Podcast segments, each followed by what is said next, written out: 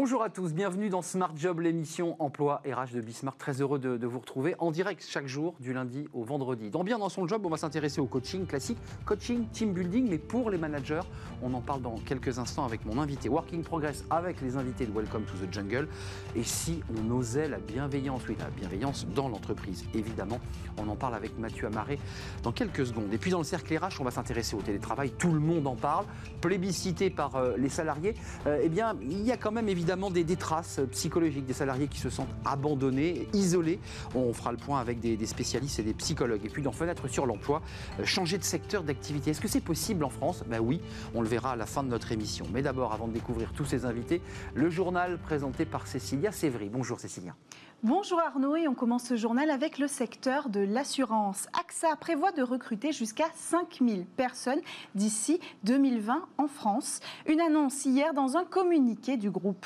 Parmi ces offres de poste, 1300 commerciaux, mais seule une petite partie de ces embauches se feront dans le cadre d'une création nette d'emplois, a précisé le groupe. Dans le détail, l'assureur propose plus de 500 postes d'agents d'assurance indépendants en vue d'intégrer le réseau des agents généraux l'assureur prévoit aussi de pourvoir plus de 1700 postes pour les métiers de l'assurance, en priorité des profils d'actuaires, de souscripteurs et des personnes en charge de la gestion des sinistres.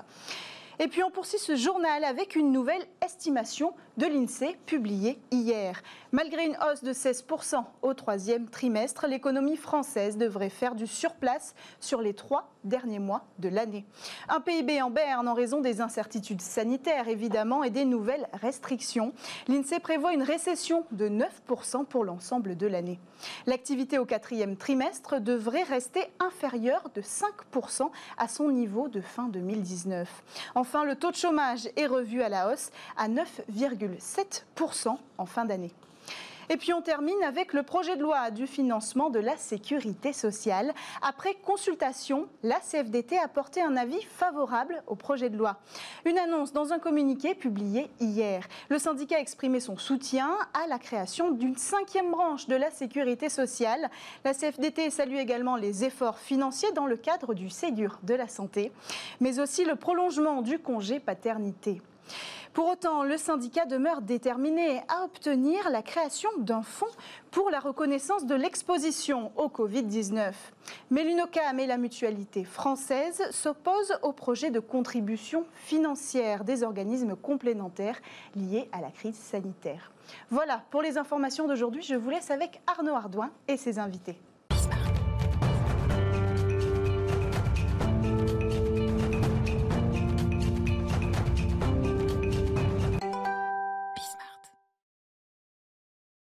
Notre première rubrique, bien dans son job. On parle du coaching, mais pas seulement d'ailleurs. On parle du coaching, du team building et de l'accompagnement des managers. On le verra dans notre émission. le télétravail a évidemment euh, bouleversé l'organisation et le travail des managers.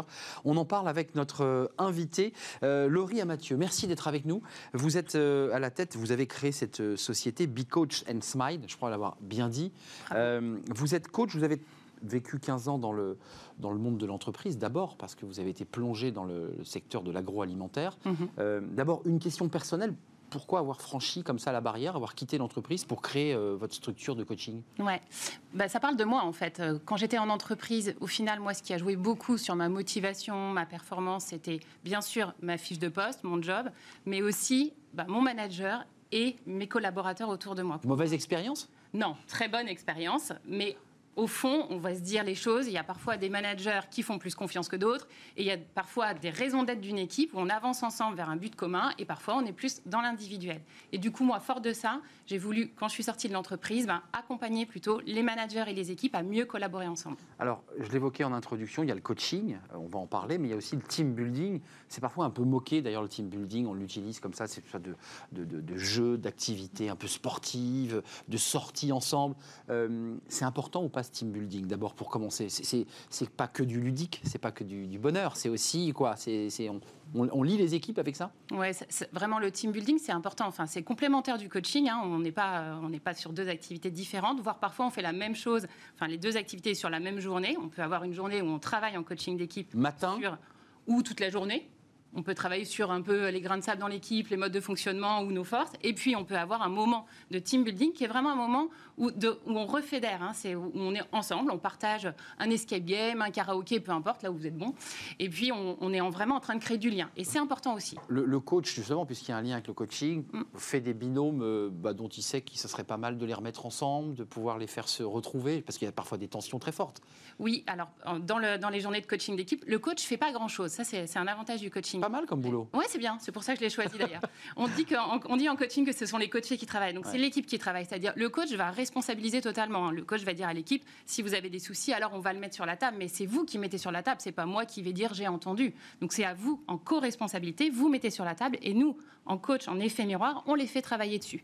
Donc on arrive à se dire, bah tiens, là il y a un problème euh, de collaboration. Bah, qu'est-ce que vous faites? Qu'est-ce que ça dit de votre équipe? Est-ce que ça vous arrive souvent? Qu'est-ce que vous avez envie de mettre en place demain pour que ça change? Alors, il y, a un lien très fort aussi avec la demande de la direction. J'imagine, on vous dit voilà, là j'ai cette équipe, euh, mm. j'ai aujourd'hui des difficultés parce qu'il y a des problèmes de personnalité, il y a des problèmes de tension, il y a des problèmes d'organisation.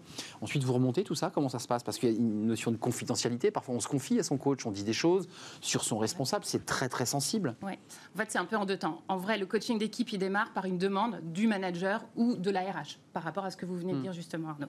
Après, on peut interviewer les collaborateurs. C'est ce qu'on fait en coach. Hein. En tant que coach d'équipe, on interviewe un peu avant les collaborateurs. Dites-moi, racontez-moi. Là, c'est confidentiel. On ne le partage pas. Ça, c'est important. C'est important pour les collaborateurs. Sinon, ils ne partagent pas la réalité de leur quotidien et c'est pas très intéressant. Ils ne disent rien, quoi, en un mot. Ils ne disent rien. Mmh. Donc là, on est en confidentialité et ça, on ne le restitue pas hein, ni au manager, ni à l'entreprise, ni au RH. Par contre, ce qui se passe après dans la journée de coaching d'équipe, il y a toujours le manager qui est présent. C'est important. Une journée de coaching d'équipe, c'est le manager et c'est N-1. On ne fait pas une journée de coaching d'équipe qu'avec les N-1 parce que la place du manager, elle est clé dans une équipe. Vous le savez bien. Et à vous de la ensemble. Et vous le replacez aussi, ce manager, parce que c'est un travail sur l'équipe, mais sur le manager. C'est de lui dire, là, tu n'étais pas, pas assez proactif, tu n'es pas intervenu, par exemple Oui, c'est En live, ou vous laissez la journée passer et c'est après que vous le prenez en tête à tête Alors, ce qu'on fait en live, ce qu'on qu'on dit qu'on fait en live, en tant que coach, c'est qu'on observe des choses, donc on partage les observations. J'ai observé que pendant cette séquence-là, tu étais en retrait. Y a-t-il une raison à ça? Et ça, on peut le faire, parce que c'est intéressant de voir aussi que l'équipe voit comment on peut confronter positivement son manager. Mais vraiment, on est en observation et en question ouverte.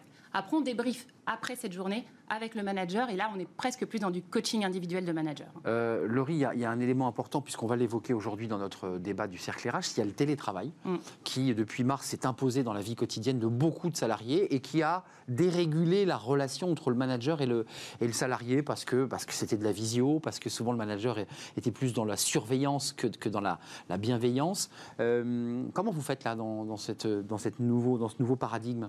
Alors, j'ai envie de dire deux choses. D'abord, pour les managers, c'est vraiment pas simple, je trouve, d'être manager. Et je pense qu'il faut le redire parce qu'on a tendance toujours à dire à mon manager, mais il y a une responsabilité aussi des collaborateurs. Ouais, c'est vrai. Je prends ma place, je suis adulte et aussi je peux partager des choses avec mon manager. Donc, pareil, en situation de confinement, qu'est-ce qui s'est passé Voilà. Après, on a accompagné des équipes, alors des managers bien sûr, mais aussi des équipes hein, à distance, en visio, parce qu'on parce qu'on n'avait pas le choix de faire autrement. C'était la demande de l'entreprise, euh, Covid. la demande même des managers de se dire, bah, je sens que dans mon équipe, euh, voilà, c'est difficile de créer du lien quand on est. Parce que vous dites, il y a un problème, le manager et l'équipe avec le confinement, mais dans l'équipe même, c'est-à-dire mon collègue que je vois plus. Et même encore maintenant, aujourd'hui, parce qu'il y a quand même encore beaucoup de télétravail, donc les équipes, elles ne se voient pas.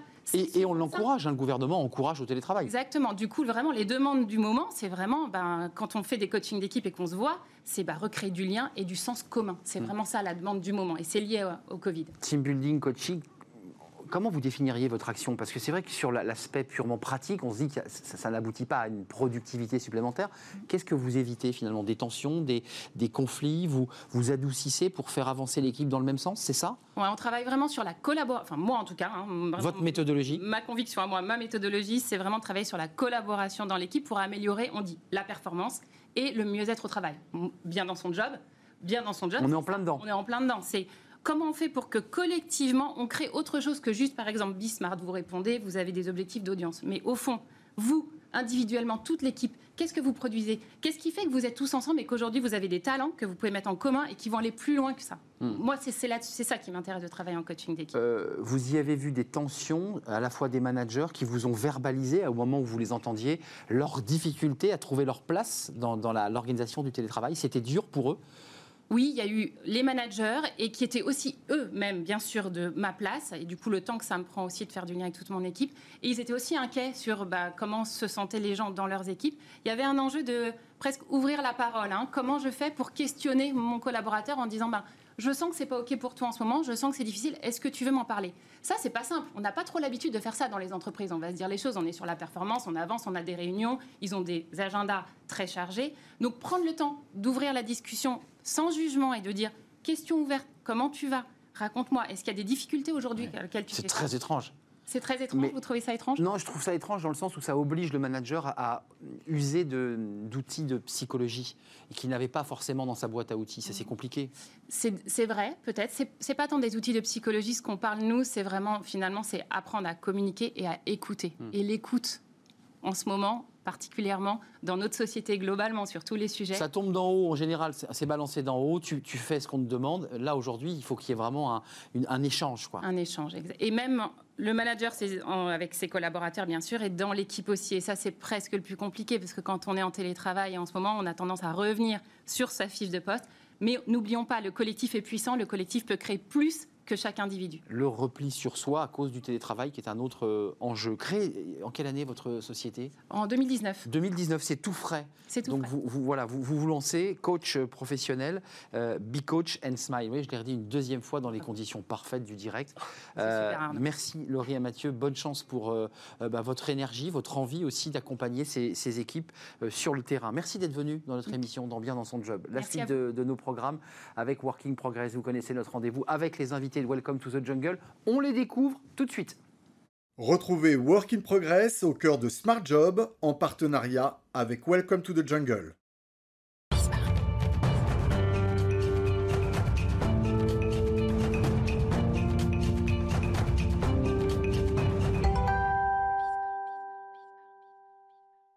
Working Progress. Vous il y a un lien entre bien dans son job. On vient de parler avec un coach sur l'idée qu'il fallait euh, améliorer, fluidifier les relations entre les managers et les équipes. Euh, Mathieu, là, euh, bah, on, va encore plus loin on parle de bienveillance. On fluidifie l'émission, on parle de bienveillance. Et ce n'est plus à prouver, Arnaud, la bienveillance, euh, cultiver la bienveillance au travail, ça fait bénéfique sur bien des points.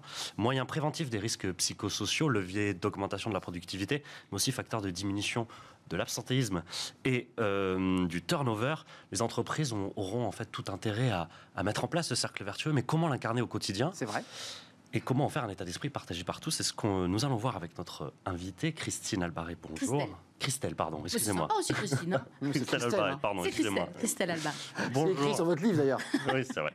Euh, vous êtes psychosociologue et, coach mental. Oui. Euh, vous êtes rompu à l'exercice télévisé puisque vous intervenez tous les jours dans l'émission de, Faustine Bollard. Euh, ça commence aujourd'hui sur France 2. Mais pour ce qui nous intéresse aujourd'hui, vous avez surtout publié un ouvrage en 2020 aux éditions Diathéno intitulé Et si on osait la bienveillance au travail qui se lit comme un, comme un manuel d'apprentissage. Il, y a des, il y a des conseils pratiques, il y a des exercices. C'est illustré pour que les sujets en face, enfin, pour que les lecteurs euh, soient sujets et acteurs euh, de cette euh, bienveillance-là.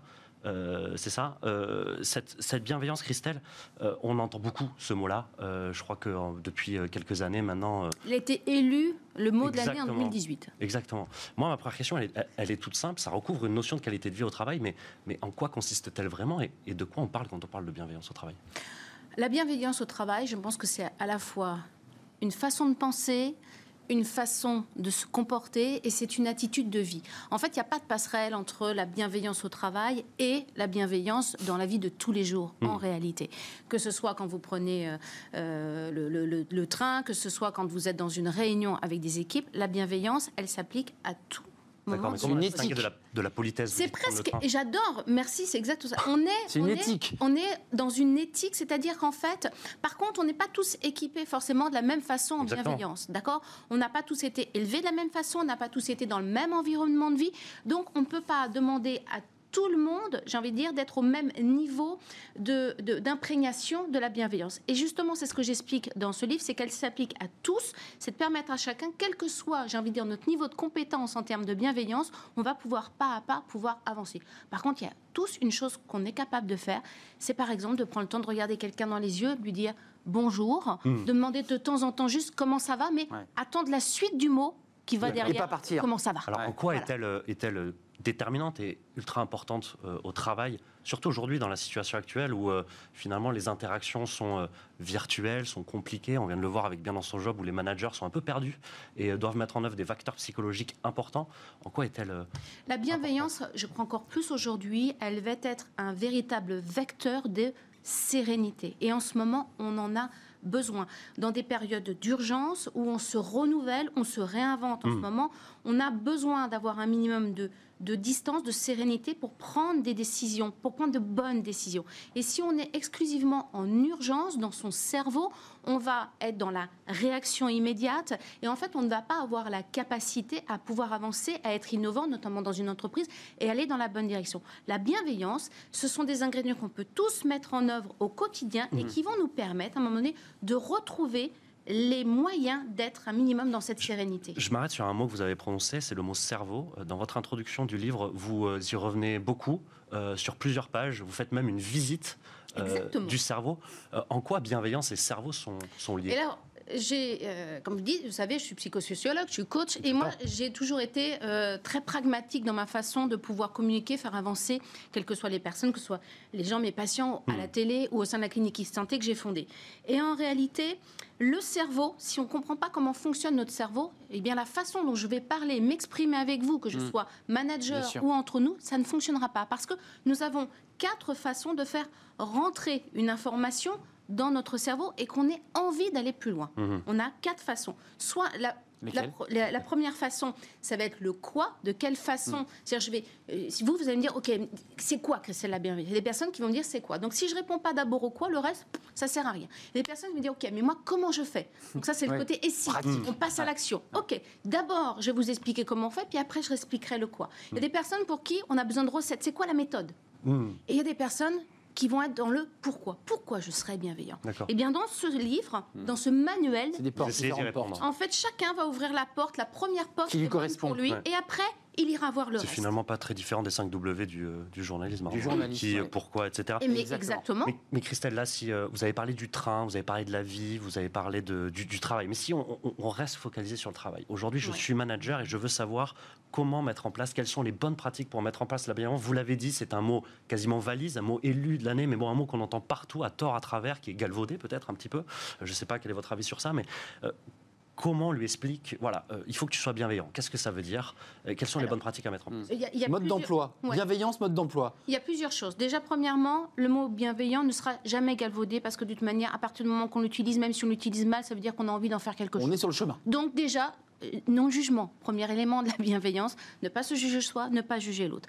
Ensuite, manager, je ne vais pas m'arrêter là. Je ne suis pas d'accord, on demande toujours au manager d'être le premier maillon, celui qui est miraculeux, il doit tout faire. Non, j'en parle parce que c'est eux qui nous Mais regardent. bien entendu, mais bien entendu. Et vous avez raison. Et ce sont les premiers qui nous disent, mais ok, comment je fais? Ben en réalité, dans la bienveillance, et c'est ce que j'explique dans mon livre, on est tous sujets et acteurs de la bienveillance. La première chose à faire, c'est pas d'attendre seulement de son manager, mais c'est aussi entre équipiers, entre Mm. collaborateurs, avec la, la direction, bien entendu. Si on a une direction qui est dans cette, dans cette idée de bienveillance, ça va être beaucoup plus facile pour faire redescendre. Mais en réalité, ça peut venir du bas, du haut, sur les côtés, Mais- à tout endroit. Sois bienveillant et le bienveillant viendra à toi? Alors, Il y a comme ça une forme de. c'est- c'est- c'est- je veux dire, Oui, oui. c'est- c'est- Si moi je donne, je reçois des il y a choses. une Ouais, ouais. première chose, et merci de le dire, parce que c'est- s'il y a une chose que j'explique vraiment dans ce livre et que je donne vraiment des outils pour le faire, parce que c'est presque un outil de développement professionnel, en fait, pour soi comme pour les autres, c'est qu'en réalité, c'est très difficile de pratiquer la bienveillance avec l'autre si en réalité,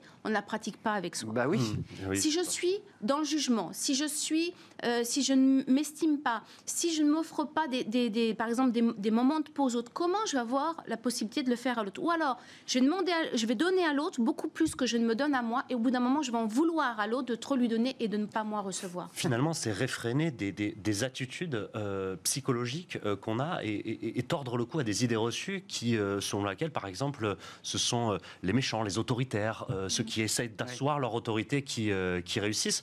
Et alors, je vais vous donner raison, et c'est- une actu, hein, c'est une étude de, de l'université américaine de Beckerley qui vient de, de publier euh, ces résultats, qui nous indique qu'après avoir euh, euh, travaillé 15 ans euh, sur euh, des managers, nous explique que c'est pas forcément les méchants qui réussissent, c'est aussi euh, les gentils. en fait, ce qu'on a les bienveillants, euh, arrivent, arrivent en fait à des postes, euh, ou à autant de postes que ceux qu'on considère comme. euh, Je crois qu'en réalité, puisque parce que j'ai- le mot bienveillance, dans la colonne vertébrale que j'ai donnée de la bienveillance en 13 points, j'ai volontairement pas utilisé le mot gentillesse parce que je pense qu'on est, et sur- surtout dans l'entreprise, on n'est pas forcément à cet endroit-là. Par contre, en réalité, ceux qui réussissent et ceux qui réussiront demain, ce sont qui ont une réalité de conscience humaine, ceux qui ont une vraie conscience de D'accord. l'autre. Là, par contre, oui, l'intelligence collective, l'intelligence émotionnelle, tout ce qui est de l'ordre de pouvoir être dans la performance, l'innovation, passe par une vraie conscience de l'autre. Si je sais comment je fonctionne, si je sais comment fonctionne l'autre, en fait, ça va se passer tout simplement.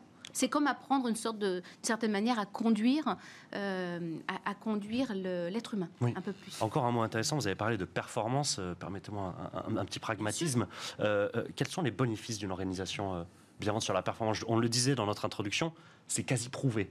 Euh, Donc il y a des éléments, il y a des, il y a des éléments de pondération, des, des- des- des éléments de mesure qui permettent de, de mesurer les bénéfices pour une organisation euh, à cette Oui. bienveillance-là. Oui, euh, il y a, je pense, des. les- les- Alors, en parlant de bénéfices, je vais parler. euh, ça, ça va être bon pour l'innovation de l'entreprise. Si on est bienveillant, bien entendu, une entreprise, on dit toujours qu'une entreprise performante, elle va pouvoir s'asseoir sur, j'ai envie de dire, sur euh, six niveaux. La première chose, c'est que pour pouvoir être performant, il faut avoir un environnement adapté et un bon environnement. Ensuite, il faut réfléchir au comportement de l'entreprise, au comportement individuel, au comportement collectif. Ensuite, il faut travailler ses capacités, ses capacités individuelles, les capacités collectives Collectif. et celles qui vont vers l'extérieur. Il faut avoir des valeurs, des croyances, mais pas seulement sur le papier. Il faut les vivre au quotidien. Ensuite, Et les faire vivre. c'est ça. Parce qu'il faut donner aussi euh, des espaces pour les faire vivre. Ensuite, il y a une identité. Quelle est mon identité? Pareil, est-ce qu'elle corrobore? Et elle peut évoluer. On, on doit accepter aussi qu'elle peut évoluer. Ce qui était hier ne sera pas forcément dedans. demain. Et ensuite, le sens.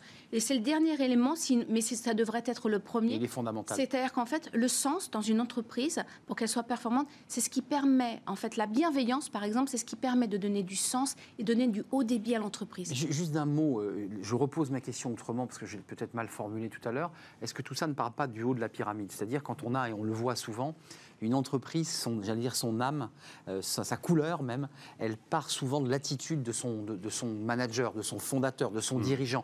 Et quelque part, euh, il y a une forme de voilà, De ça, ça- ça- ruissellement. ça percole, de ruissellement vers les collaborateurs et qui finalement sont un peu à l'image euh, de celui qui l'a créé. Et si lui-même n'est pas bienveillant, c'est compliqué dans une entreprise. On sent qu'il y a un côté un peu orthogonal. Alors, ça va être plus compliqué. Alors, ça dépend de la taille de l'entreprise. Quand on est dans des petites st- structures des moyennes structures où l'identité de oui. l'entreprise est donnée par, par son C'est lui qui donne le là. C'est lui qui va donner le là. Par contre, les managers peuvent temporiser. C'est leur job de faire un peu les fesses. Donc à eux d'être bienveillants. Voilà, c'est eux qui font le sandwich. Pour le- Par contre, dans des plus grosses structures, quand on est dans des, institutions ou autres, là, c'est véritablement le- la ligne du managériale qui va pouvoir réellement insuffler un autre ton. Mais vous pensez que les gens peuvent changer parce qu'elle est intéressante la question d'Arnaud. Quelqu'un qui a fondé sa carrière pendant 30 ans sur euh, Ah des valeurs d'autorité, euh, quasiment messianique, d'aura, il va falloir que je sois autoritaire, il va falloir que euh, j'impulse mes équipes parce que c'est ma façon de faire. Hmm. Le capitaine. En lisant votre livre, vous pensez qu'il peut changer? Alors, je vais, je, je vais vous donner une anecdote. C'est un, un chef d'entreprise qui a, qui a- qui a- qui a été un jeune chef d'entreprise qui a, pas- qui a commencé euh, très jeune. Il avait moins de, moins de 19 ans. Aujourd'hui, il a, il a 29 ans. Et euh, je l'ai eu il y a quelques jours au téléphone. Il me disait Christelle, aujourd'hui, j'ai décidé d'être un chef d'entreprise humaniste. Humaniste. Il Humaniste. s'est levé le matin, il a fait, décidé. C'est un cheminement, justement. Et on a, Il a grandi, on quoi. a travaillé, exactement. Et alors qu'avant, euh, il était, mais il avait été élevé, éduqué, préformaté comme ça, par les études, par la vie, en disant c'est la performance, c'est le résultat. Mhm. Mais il y a une différence entre la performance et le résultat. Pour aller vers la performance, il y a un chemin. Le résultat, on regarde juste ce qui est là, on se trompe. Il y a réussir Donc sa oui, vie et réussir possible. dans Et la vie. il est. Alors vous allez me dire oui, mais les gens, Ouais.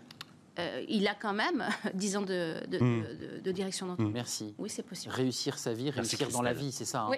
Merci Christelle Albaret. Euh, et si on osait la bienveillance au travail, vous avez mis un point d'interrogation avec une préface de Faustine Bollard, et c'est chez Diathéno. Merci à Mathieu, merci à vous euh, Merci beaucoup. Christelle. Je me sens bien, on était bien. Ah, Voilà, soyez bienveillants. pour la journée bienveillants. alors. Soyons bienveillants. Ça marche. Absolument. Euh, la suite de nos programmes, c'est tout de suite, vous connaissez, c'est le cercle RH. On fait une courte pause et on se retrouve juste après pour parler du télétravail et des risques psychosociologiques. C'est un autre sujet connexe euh, au télétravail. On en parle avec des experts dans quelques instants. Restez avec nous.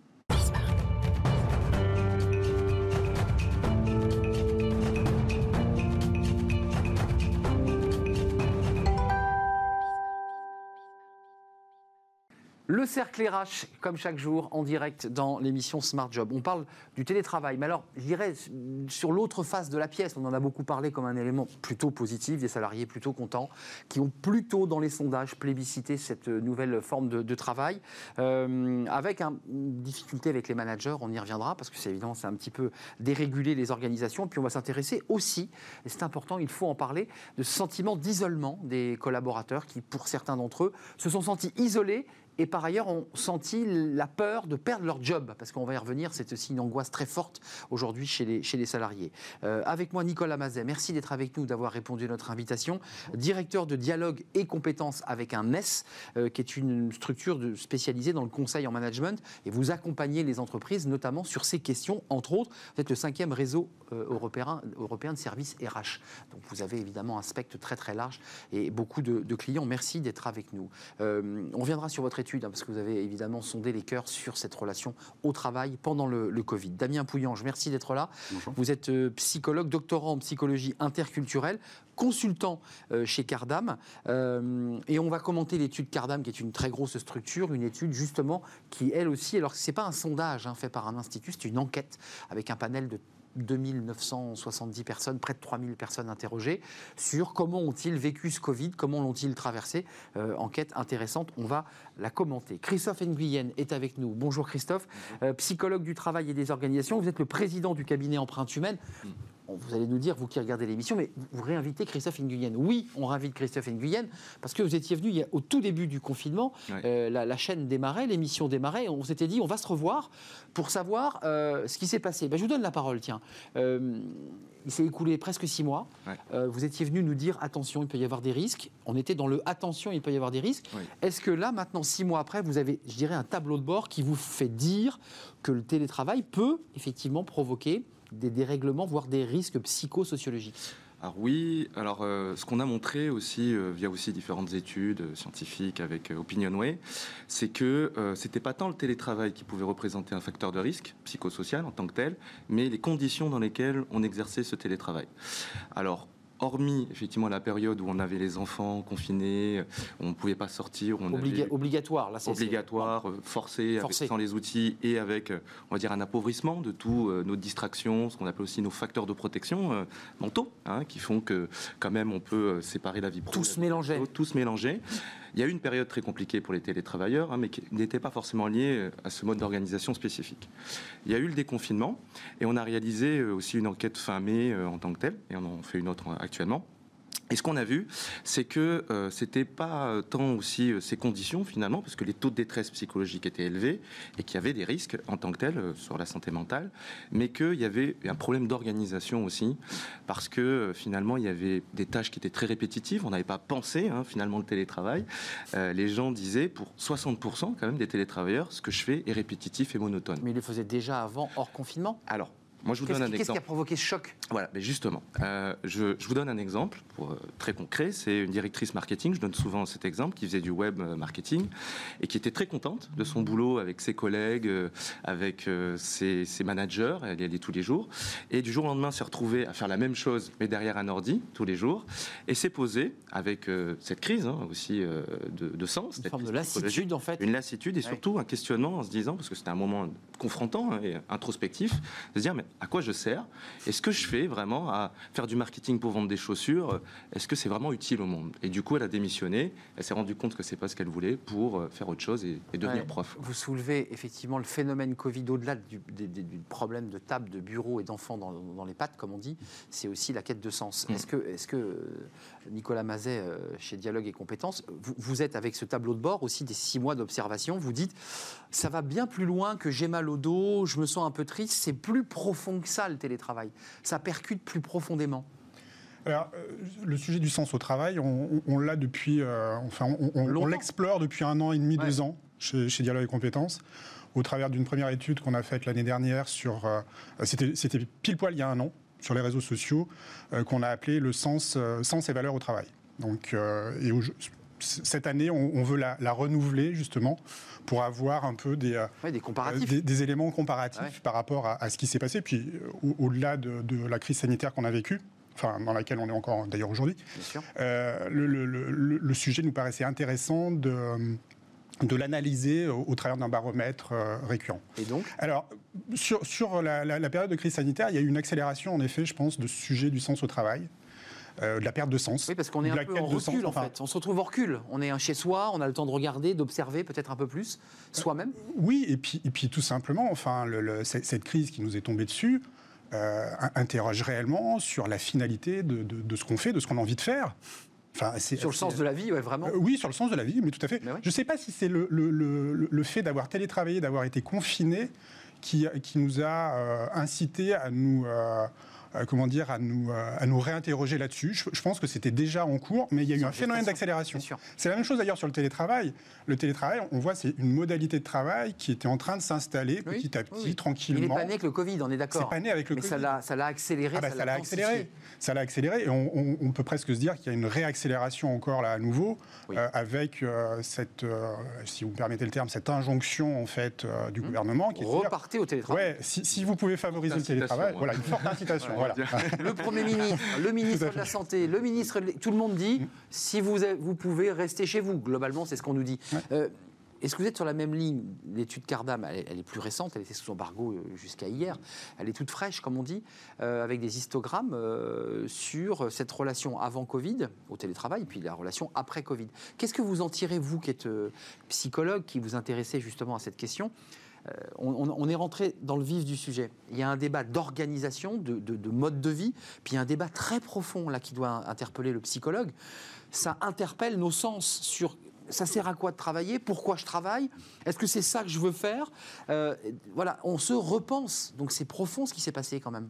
Certes, effectivement. Alors déjà, petite précision concernant euh, l'étude, nous, on a travaillé sur l'impact du confinement euh, sur le travail distanciel. Donc par conséquent, c'est un système qui est complexe et on ne peut pas séparer juste le télétravail et isoler le confinement. Voilà, les deux sont ensemble. Bien sûr. Euh, concernant la quête de sens dont vous parlez, oui, effectivement, c'est quelque chose qui est déjà en cours depuis bien avant le confinement. On a vu déjà David Graeber qui nous parlait des bullshit jobs. donc ça, voilà, c'est effectivement quelque chose qui est déjà en place. le confinement a été un catalyseur, oui. Euh, il a été un, catalyseur parce qu'on s'est retrouvé à la maison et on s'est dit qu'est-ce qui se passe au niveau de mon travail? Alors certains l'ont très bien vécu, euh, surtout les personnes qui n'avaient jamais fait de télétravail auparavant. D'ailleurs sur notre étude, on a 75% de personnes qui nous disent euh, non, moi j'ai jamais fait de télétravail ou alors très rarement. Et ces personnes-là sont d'ailleurs ceux qui ont le, plus haut score de satisfaction concernant tout ce qui va être de l'ordre de la motivation, ce qui va être de l'ordre de la productivité, la performance perçue. Donc oui, effectivement, ça, ça rentre en ligne de compte. Parce que ça provoquait pour celle-là, en tout cas, un bien-être d'être dans son environnement personnel, parce qu'on y dégageait un quart d'heure pour faire une petite marche, de prendre un café librement, de ne pas avoir le bruit de l'entreprise. On a aussi beaucoup entendu l'environnement du bruit, le, stress au travail et le transport, et on se retrouvait dans le bonheur. Pour les autres, il y, a eu quoi comme, euh, comme je dirais, comme dérégulation intérieure euh, du télétravail alors, au niveau de la, de la dérégulation, on a vu essentiellement euh, le, lien à l'équipe, en fait. Le lien à l'équipe, voilà. On est seul alors, non, pas tout à fait. nous, si vous voulez, on a observé un renforcement des liens de proximité avec l'équipe. C'est-à-dire l'équipe de travail, les liens ont été renforcés. En revanche, Là où ça c'est un petit peu plus compliqué, c'est sur les liens aux autres équipes de travail. En fait, si vous voulez, le, confinement, ça a créé ce sort de renfermement, mais euh, les liens avec l'équipe sont restés quand même.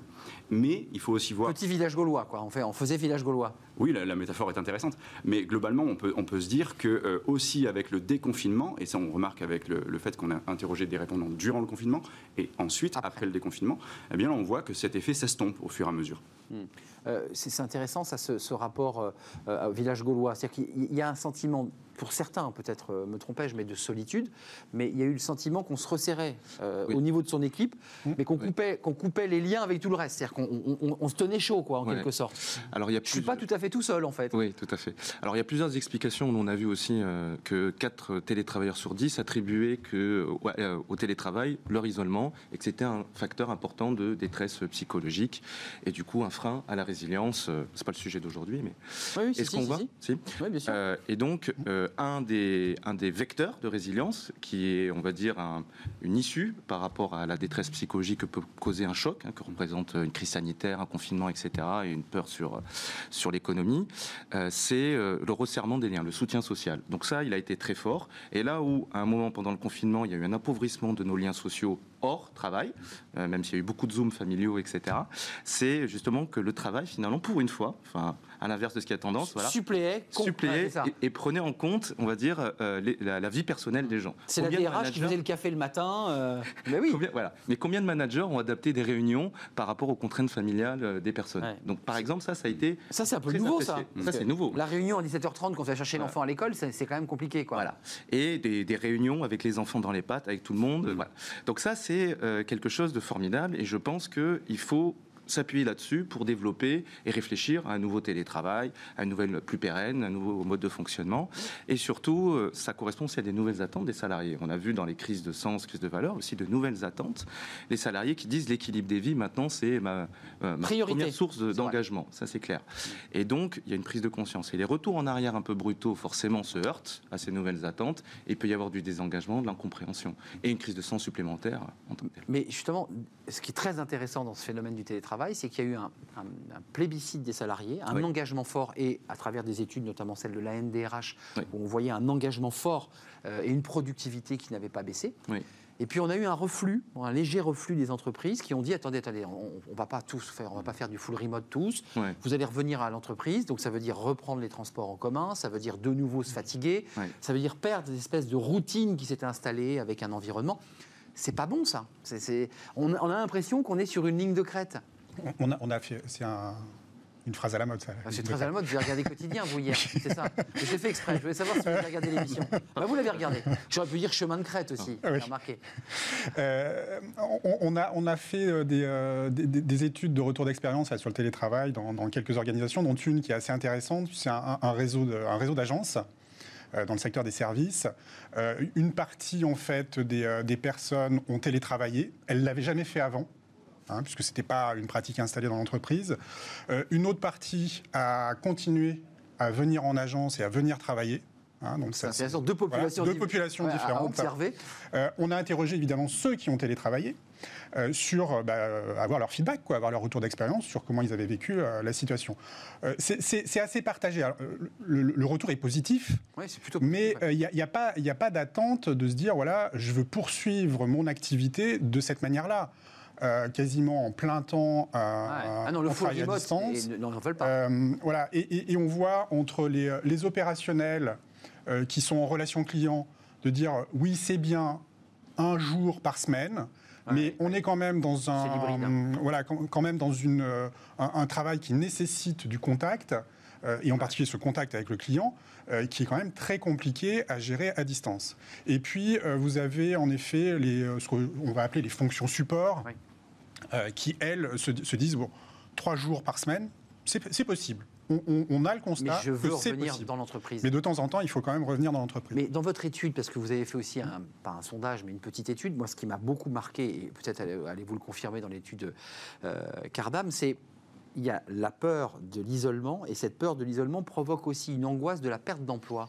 C'est-à-dire que j'ai vu dans les items, il y avait plus de 30% des salariés qui disaient bah moi en fait j'ai peur de perdre mon job. Est-ce que vous y voyez un lien entre le fait d'être isolé, de plus être en lien avec sa hiérarchie, de plus être dans la mécanique de l'entreprise et le sentiment que bah, quand on est un peu isolé chez soi, loin des organisations, on perd un peu l'historique de l'entreprise et on se dit bah, je vais me retrouver sur le carreau. Il y a un peu de ça?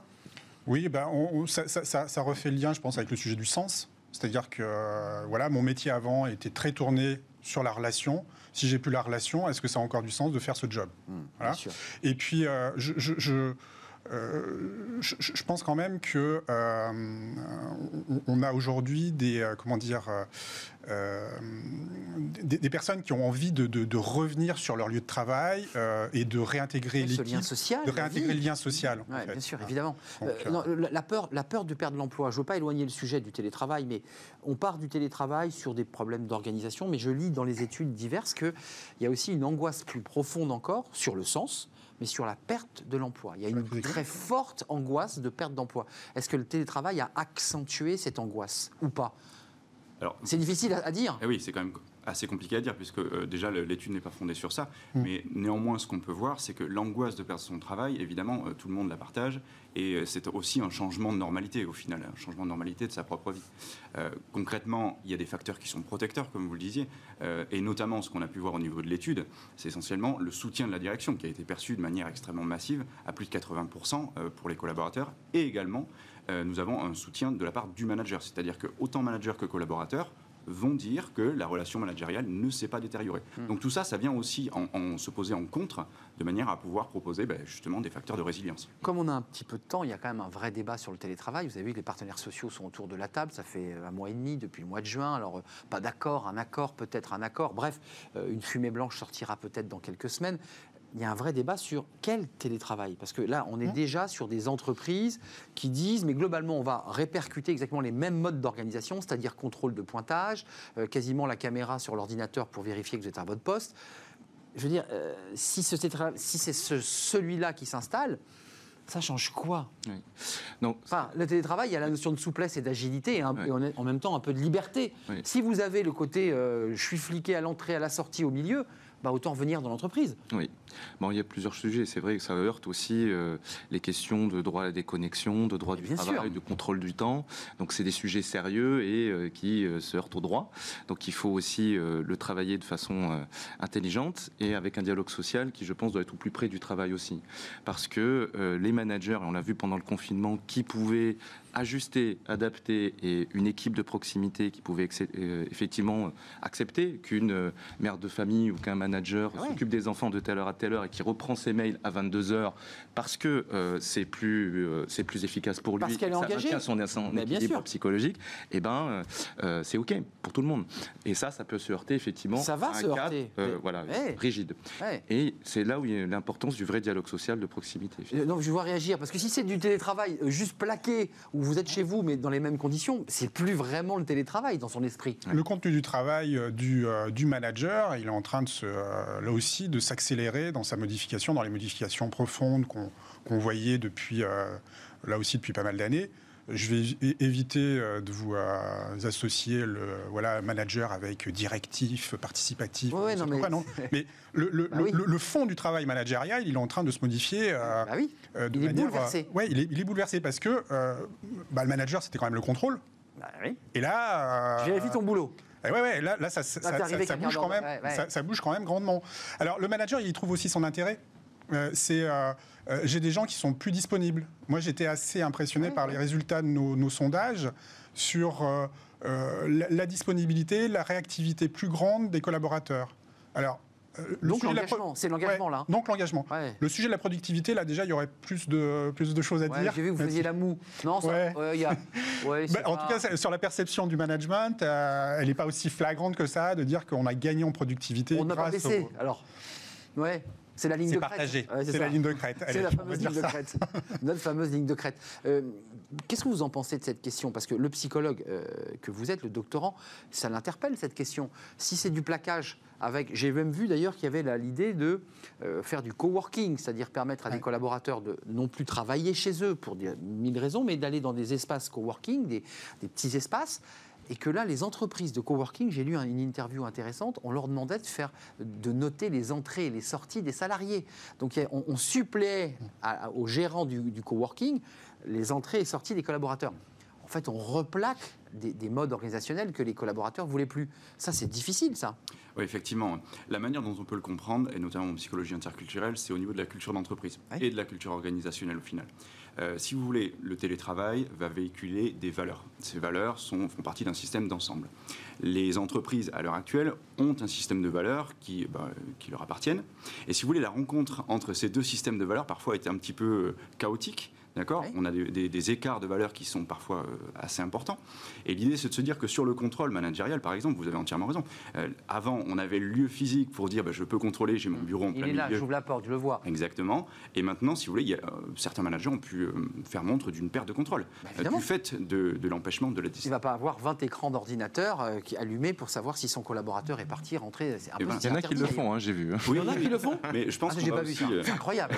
C'est-à-dire un contrôle. assister à une sorte sorte de mutation des, des, valeurs culturelles. C'est-à-dire que là, le télétravail va venir pousser un petit peu au management, à la confiance, il va pousser à l'autonomisation et la, la responsabilisation pardon, du collaborateur, et donc par conséquent aussi du manager. Donc je pense qu'il y a tout un ensemble qui va se mettre en Mais place. Damien Pouillange, on, on, revient en arrière, c'est comme l'élastique, quand on le tire, il revient jamais exactement à l'endroit d'où il est parti, c'est-à-dire qu'on a enclenché un processus, et là, globalement, on est en train de partir vers plus de liberté, plus... Ou alors, euh, est-ce que les entreprises se crispent et disent, écoutez, non, nous, on ne peut pas continuer comme ça, on revient comme avant, c'était mieux. Enfin, je ne sais pas. Hmm. Il y a une crispation. Il y a, une, il y a crispation. une crispation, on est d'accord, on le sent. Elle est, elle est normale, j'ai envie de dire. Elle est logique, puisque ben, voilà, on sent que le, la période est complexe, d'accord?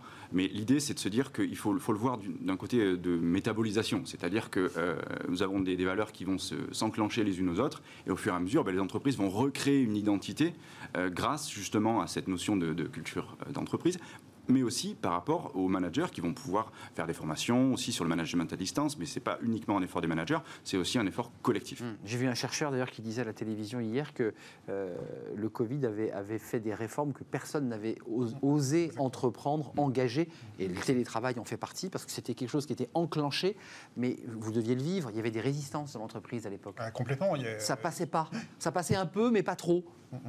Sur, sur, ce sujet en particulier, en effet, des, des, nouvelles formes de travail, des nouvelles manières de travailler. Moi, je croyais beaucoup au, co au coworking avant le, le, le confinement. Euh, bon, là, je ne sais pas ce qu'il en est, si c'est ouais. quelque chose qui va revenir un peu d'actualité, mais je trouvais que c'était un, comment dire, un, un, un format intéressant euh, pour, euh, pour les entreprises et pour les salariés. Euh, mais là, oui, oui, on a bah oui, une accélération et euh, des réformes qui se, qui se font de manière euh, alors naturelle, je ne sais pas si on peut dire ça, parce que je confirme, il y a en effet des crispations qui peuvent se naître dans certaines entreprises, surtout celles qui n'avaient jamais été Ouais. confrontées à ce sujet pas leur culture du tout, pas leur du culture. Hmm. Et puis c'était pas un besoin. Je vais même plus loin, c'était pas forcément un besoin. Euh, quand vous êtes sur euh, de la relation client euh, non, au quotidien, Bah non, pas possible. euh, alors c'est pas possible, sauf que Sauf a fallu que là, Ah oui, il a fallu le faire et que demain, c'est ce qui nous pend entre guillemets au nez, c'est-à-dire que les clients vont vous euh, vous solliciter de plus en plus. euh, Sur des amplitudes très larges, oui, ou sur et sur une relation à distance. à distance. C'est-à-dire non, non, venez pas chez moi, on fait ça par Bah, le Skype client est lui-même un salarié Zoom. en télétravail, hein, si je peux me permettre. Il n'est pas que client, il Exactement. est lui-même soumis à des règles de télétravail. Avant de nous quitter, je voulais avoir un petit diagnostic euh, de- de- du cabinet que, que- que vous représentez. Euh, les, les patients, les, les salariés qui sont venus vous voir, les entreprises qui vous ont consulté, c'était pour le télétravail ou pour d'autres sujets par ailleurs C'est plus largement que cela. Plus large. Effectivement, c'était sur le télétravail, sa mise en place, comment prendre en compte la question du bien-être et la question de la culture et du lien de l'entreprise. Et, des, avec, euh, et- des liens entre les deux valeurs. Voilà. Et comment on fait avec euh, ce retour dans les locaux qui euh, exacerbe des tensions entre ceux qui étaient en télétravail et d'autres non, qui a créé une certaine forme de fracture dans Ça, ça, on l'entreprise. n'en a pas parlé. Et ça, ça a été un vrai sujet. Donc toi, tu es resté chez toi, moi j'étais au Voilà. boulot. En première ligne, et toi, tu étais en troisième ligne, et des managers qui euh, culpabilisaient de ne pas être sur le terrain avec leur, leur, leur gars ou leur, leur équipe. Donc, euh, on a eu tout un tas de choses, beaucoup de sujets de harcèlement, beaucoup de sujets de tension qui étaient euh, couverts par rapport à cette Et situation. qui, qui- qui- Et qui ont émergé, qui ont explosé à l'occasion du, du- du Covid. Ouais. Et euh, parce qu'il y a aussi euh, effectivement une attention plus forte et d'exigence plus forte d'avoir un climat de travail qui soit sain. Et je voudrais euh, juste pour finir dire que effectivement les entreprises sont en train de pivoter par rapport à leur stratégie. Je pense que c'est aussi une forme de résilience économique, hein, de, de- de faire avec le Covid. Et les salariés aussi sont en train de pivoter psychologiquement. Et il va falloir pivoter les politiques de, de qualité de vie au travail. On voit que tout ce qui est autour du pomme, carotte, vélo, tout ce qui est autour du sport en entreprise, de Pomme, carotte, de- vélo, je la garde. des, voilà, des, des- vous voyez, euh, des bananes qu'on offre euh, aux salariés ou des, des choses, c'est gadget, quoi. On le voit bien. C'est bien, mais ça suffit pas. C'est bien, mais je Bon. pense que l'argent qu'on met là-dedans pourrait être mis sur d'autres euh, sujets de fond. Vraiment le fond sur le quoi? Le bien-être Sur pour le vous? travail. Le travail. Le travail en tant que tel, le repenser, euh, écouter les salariés, ce qui se passe, parce qu'il y a des vrais mouvements psychologiques et des nouvelles attentes euh, qui sont là. Oui, vous le disiez. qui hein. se matérialise par l'appétence au télétravail peut-être un peu romantisé, on est bien d'accord. Et puis Mm. surtout, les gens acceptent des choses aujourd'hui euh, qui, ça fait quelques mois, mais on va voir au bout d'un an. Sur la si durée. ouais, si Ouais, ça si dure. C'est pas sûr. durable, les conditions qui existent là. Donc Mm. on voit bien que c'est à prendre en compte aussi. Donc il faut qu'il y ait ce dialogue, il faut qu'il y ait des outils et des moyens mis en œuvre et un engagement de la direction. Nicolas Mazel, l'avenir, vous qui, avez une, une, vue aussi avec des entreprises, beaucoup de clients, on en est où là si on se projette en une minute? Bah, là, on a le sujet quand même de la crise économique qui se pose euh, profondément. Hein. Moi, je pense que les, résultats que vous évoquiez tout à l'heure là sur les, différentes enquêtes euh, qu'on a pu faire ou vous avez pu réaliser. Crise sociale, crise euh, économique. voilà, la crainte de la crise sociale, elle a, elle a, pour moi rien à voir avec le télétravail. C'est tout simplement la crise sanitaire qui a des conséquences économiques. dont on, je ne sais pas si on les perçoit encore sur le, le, le plan euh, enfin ce qui, moi, entre guillemets, m'intéresse, c'est-à-dire le plan de l'accompagnement des collaborateurs à retrouver un autre emploi hein, suite à un licenciement. On n'est pas encore là-dessus. Euh, donc euh, de la gestion des plans de sauvegarde de l'emploi liés en effet à cette situation de. c'est la gestation de, Mais on est en pleine gestation, en pleine négociation, de CPSE.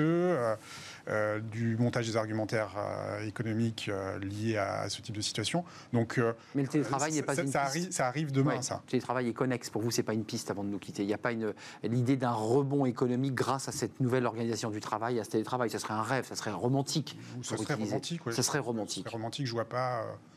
je vois pas en quoi ça, injecterait une performance une performance économique nouvelle. Et des nouveaux clients et de nouveaux débouchés, bien sûr. Dans certains, secteurs d'activité, oui. Peut-être dans le conseil, oui. On vous réinvitera. C'est pas une phrase vide. C'est intéressant de faire un suivi assez précis de ce qui se passe tous les six mois, parce qu'effectivement, il faudra voir sur la durée. Euh, Christophe Nguyen, merci d'être venu sur notre plateau. Psychologue du travail, des organisations, président du cabinet Empreinte Humaine. Merci à Nicolas Mazet, euh, directeur de dialogue et compétences 5e réseau euh, européen de, services RH. Merci d'être venu. Et Damien Pouillange, psychologue, doctorant, et à l'origine, enfin, vous avez travaillé sur cette étude chez Cardam, justement, étude à découvrir sur le site de Cardam. elle n'est plus sous embargo, donc vous pouvez la découvrir. Ce sont de très beaux histogrammes. Euh, vous allez voir, elle est très très bien faite, cette, euh, cette étude. Restez avec nous. C'est bientôt la fin, mais pas encore. Fenêtre sur l'emploi, d'ailleurs, on l'évoquait avec Nicolas Mazet. Euh, est-ce qu'on peut changer de voie ici, comme ça, en France, passer d'un métier à un autre? Est-ce que c'est possible? On dit que c'est compliqué en France. Peut-être pas. On en parle tout de suite.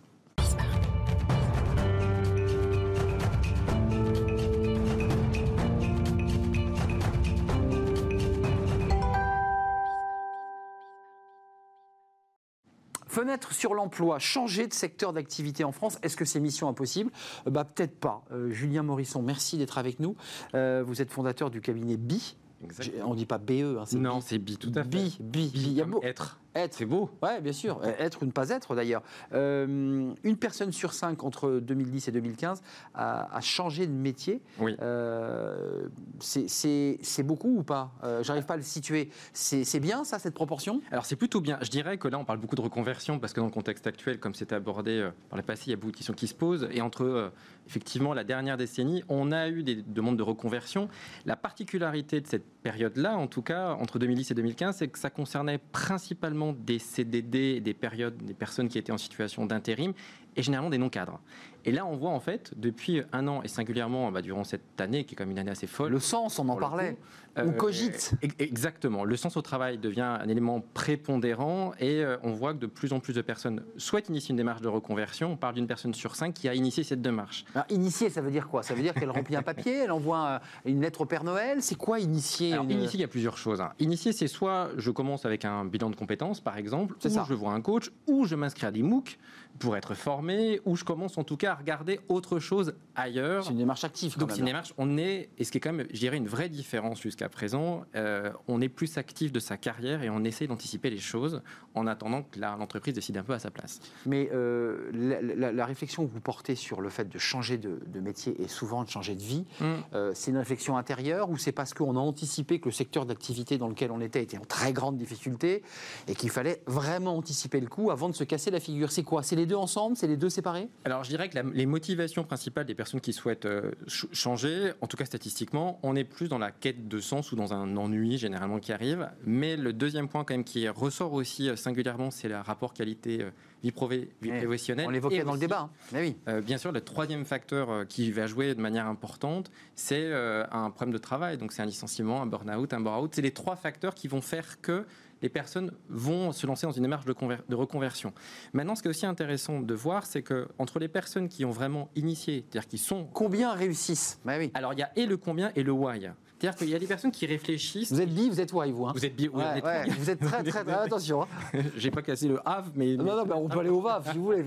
Euh, je dirais que dans les personnes qui ont vraiment initié cette démarche de, de reconversion, la majorité, c'est essayer d'avoir un métier passion, euh, d'avoir un métier qui a du sens. Et c'est les fameuses reconversions que vous voyez souvent dans les médias, c'est-à-dire des personnes qui sont devenues écrivains, convertisseurs, boulanger, boulanger, qui, qui est une démarche finalement assez citadine, mais la réalité, elle est un peu plus nuancée. C'est-à-dire que dans les personnes qui sont en réflexion, une personne sur deux, encore maintenant, souhaite avoir une augmentation de salaire. Donc c'est très différent entre les personnes qui sont en réflexion et ceux qui ont passé le cap. Les motivations ne sont pas les mêmes. Et après, quand on rentre un peu plus dans le détail et qu'on se dit, OK, on voit beaucoup de reconversions qui sont assez réussies. En réalité, on va nuancer. C'est-à-dire que oui, dans les changements de métier, il y a une personne sur deux à peu près qui va réussir son champ de métier. C'est le fameux commerçant, c'est le fameux artisan qui se met à son compte. Il y en a quand même 50 qui restent sur le carreau. Il y en a 50% qui ne va pas aller jusqu'au bout de sa démarche. Mais pourquoi ça peut fonctionner? Ça peut fonctionner parce que finalement, si vous avez idée de commerçant, moi si, je, serais un mauvais commerçant, mais, mais pour le coup, sur les d'ouvrir... Rien du tout euh, euh, en tout cas sur les chaussures, en prenant des souliers, euh, je peux y aller, je vais voir mon banquier, il va m'allouer des fonds, je vais voir mon commerce et il n'y a pas de problème.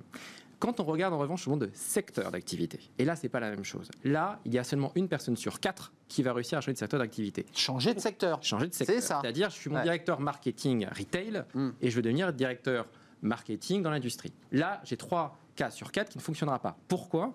Parce que cette fois-ci, il faut parvenir à convaincre un DRH, un eh CEO, un DG. Et là, le changement de secteur d'activité n'est pas si mécanique. Donc attention, miroir aux alouettes parfois ce que j'appelle un peu la pensée magique, c'est-à-dire il suffit de le vouloir pour réussir. C'est beaucoup plus nuancé que ça et que ça se construit en amont. Et attention aux personnes qui peuvent vous laisser une illusion d'un changement évident. C'est pas c'est pas comme ça que ça fonctionne dans la dans la vraie. Vous en pensez quoi, vous qui êtes resté avec moi en plateau, euh, les, reconversions, euh, miroir aux alouettes, romantisme, euh, doux rêve. Alors il, se trouve qu'en effet, depuis le mois de juin, on a un rebond des demandes de bilan de compétences. Euh, c'est ça, vous, le ressentez dans votre structure on, le, on, le, constate. Je veux savoir où j'en suis, quoi. Voilà. Euh, et, puis après, sur le sujet de la reconversion, alors euh, il se trouve que je, travaille là-dessus depuis, depuis 15 ans et que j'ai vu évoluer les choses en effet. C'est fait pour vous rencontrer. Donc. Voilà, dans, les, dans les plans de, pareil, dans les plans, les plans de restructuration, les plans de réorganisation qui, qui, qui, impactent l'emploi, vous, aviez, vous avez systématiquement en effet des gens qui pensent à se reconvertir. Et j'ai vu progresser les choses sur, sur les 15 dernières années entre il y a 15 ans, on avait 4-5% euh, de personnes qui pensaient à créer une entreprise lorsqu'ils étaient euh, touchés par un PSE. et c'est monté aujourd'hui à 20-25%. Hein, de créer son activité, euh, de se mettre indépendant. Euh. Oui, oui je ne voulais pas poser la question. Vous avez raison. Vous, vous m'aidez d'ailleurs dans cette interview. Vous allez revenir hein, tous les jours m'accompagner. Il y a quand même l'idée de créer sa boîte. Il y a quand même l'idée. Je suis salarié. Je veux créer mon business. On parlait de commerce, mais ça peut être aussi. Je peux être travailleur indépendant. Je peux monter mon ma passion. Je, prolonge le, métier, le, fameux, le fameux métier passion. Exactement. qui va épouser et qui rejoint finalement la quête de sens. On revient au sens. effectivement, c'est une vraie tendance. Et je dirais que la tendance qui est intéressante, et nous on l'observe aussi au cabinet, c'est les trentenaires. C'est-à-dire que jusqu'à présent, une période encore assez récente. Oui, c'est vrai. Il y avait surtout des quadragénaires, Là, c'est les trentenaires. Et là, de plus en plus. Ils ont fait 10 ans et ils arrêtent. Exactement. c'est 32, 33. Et l'une des raisons qu'on entend aussi, je n'aurais pas forcément parié, mais j'ai que la crise du Covid a amplifié, c'est je veux quitter Paris. Oui, et il y a aussi, une vraie tendance, on l'a vu, euh, je veux aller ailleurs et je veux exercer un métier et je suis prêt à faire des concessions. Après, il faut quand même se préparer, avoir une vraie réalité aussi de marché. C'est tout à fait exact. Important. Cadre emploi nous a souvent apporté des cartes où on voyait l'envie de l'envie seulement parce que c'est pas vrai pour tous. Il y a un désir d'aller à Angoulême, il n'y en a pas beaucoup qui, s'y installent euh, pour l'instant, mais il y a ce désir de bouger en tout cas. Merci euh, Julien Morisson. Morrison Morisson. Morisson, euh, fondateur du cabinet BI. Euh, merci d'être venu nous éclairer. Vous reviendrez si vous le souhaitez, si vous avez d'autres analyses sur ces questions de reconversion. Euh, elles sont possibles, mais attention, il y a quand même pas mal de, de mais. Merci à Nicolas Mazet, merci à Damien Pouillange de m'avoir accompagné jusqu'à la fin de cette émission. C'est un vrai plaisir. On se retrouve demain. il y aura eh bien, le secrétaire d'État en charge justement de la santé au travail et des retraites, Laurent Pietraszewski. Il sera notre invité exceptionnel sur ce plateau. Alors on va avoir beaucoup de choses à se dire évidemment sur la santé au travail, mais sur les retraites aussi, parce que ça concerne aussi les salariés, sujet sensible. Merci à Fanny Griesmer et merci à toutes les équipes techniques qui sont derrière et que vous ne voyez pas. On se retrouve demain, euh, même heure, même lieu. Bye bye.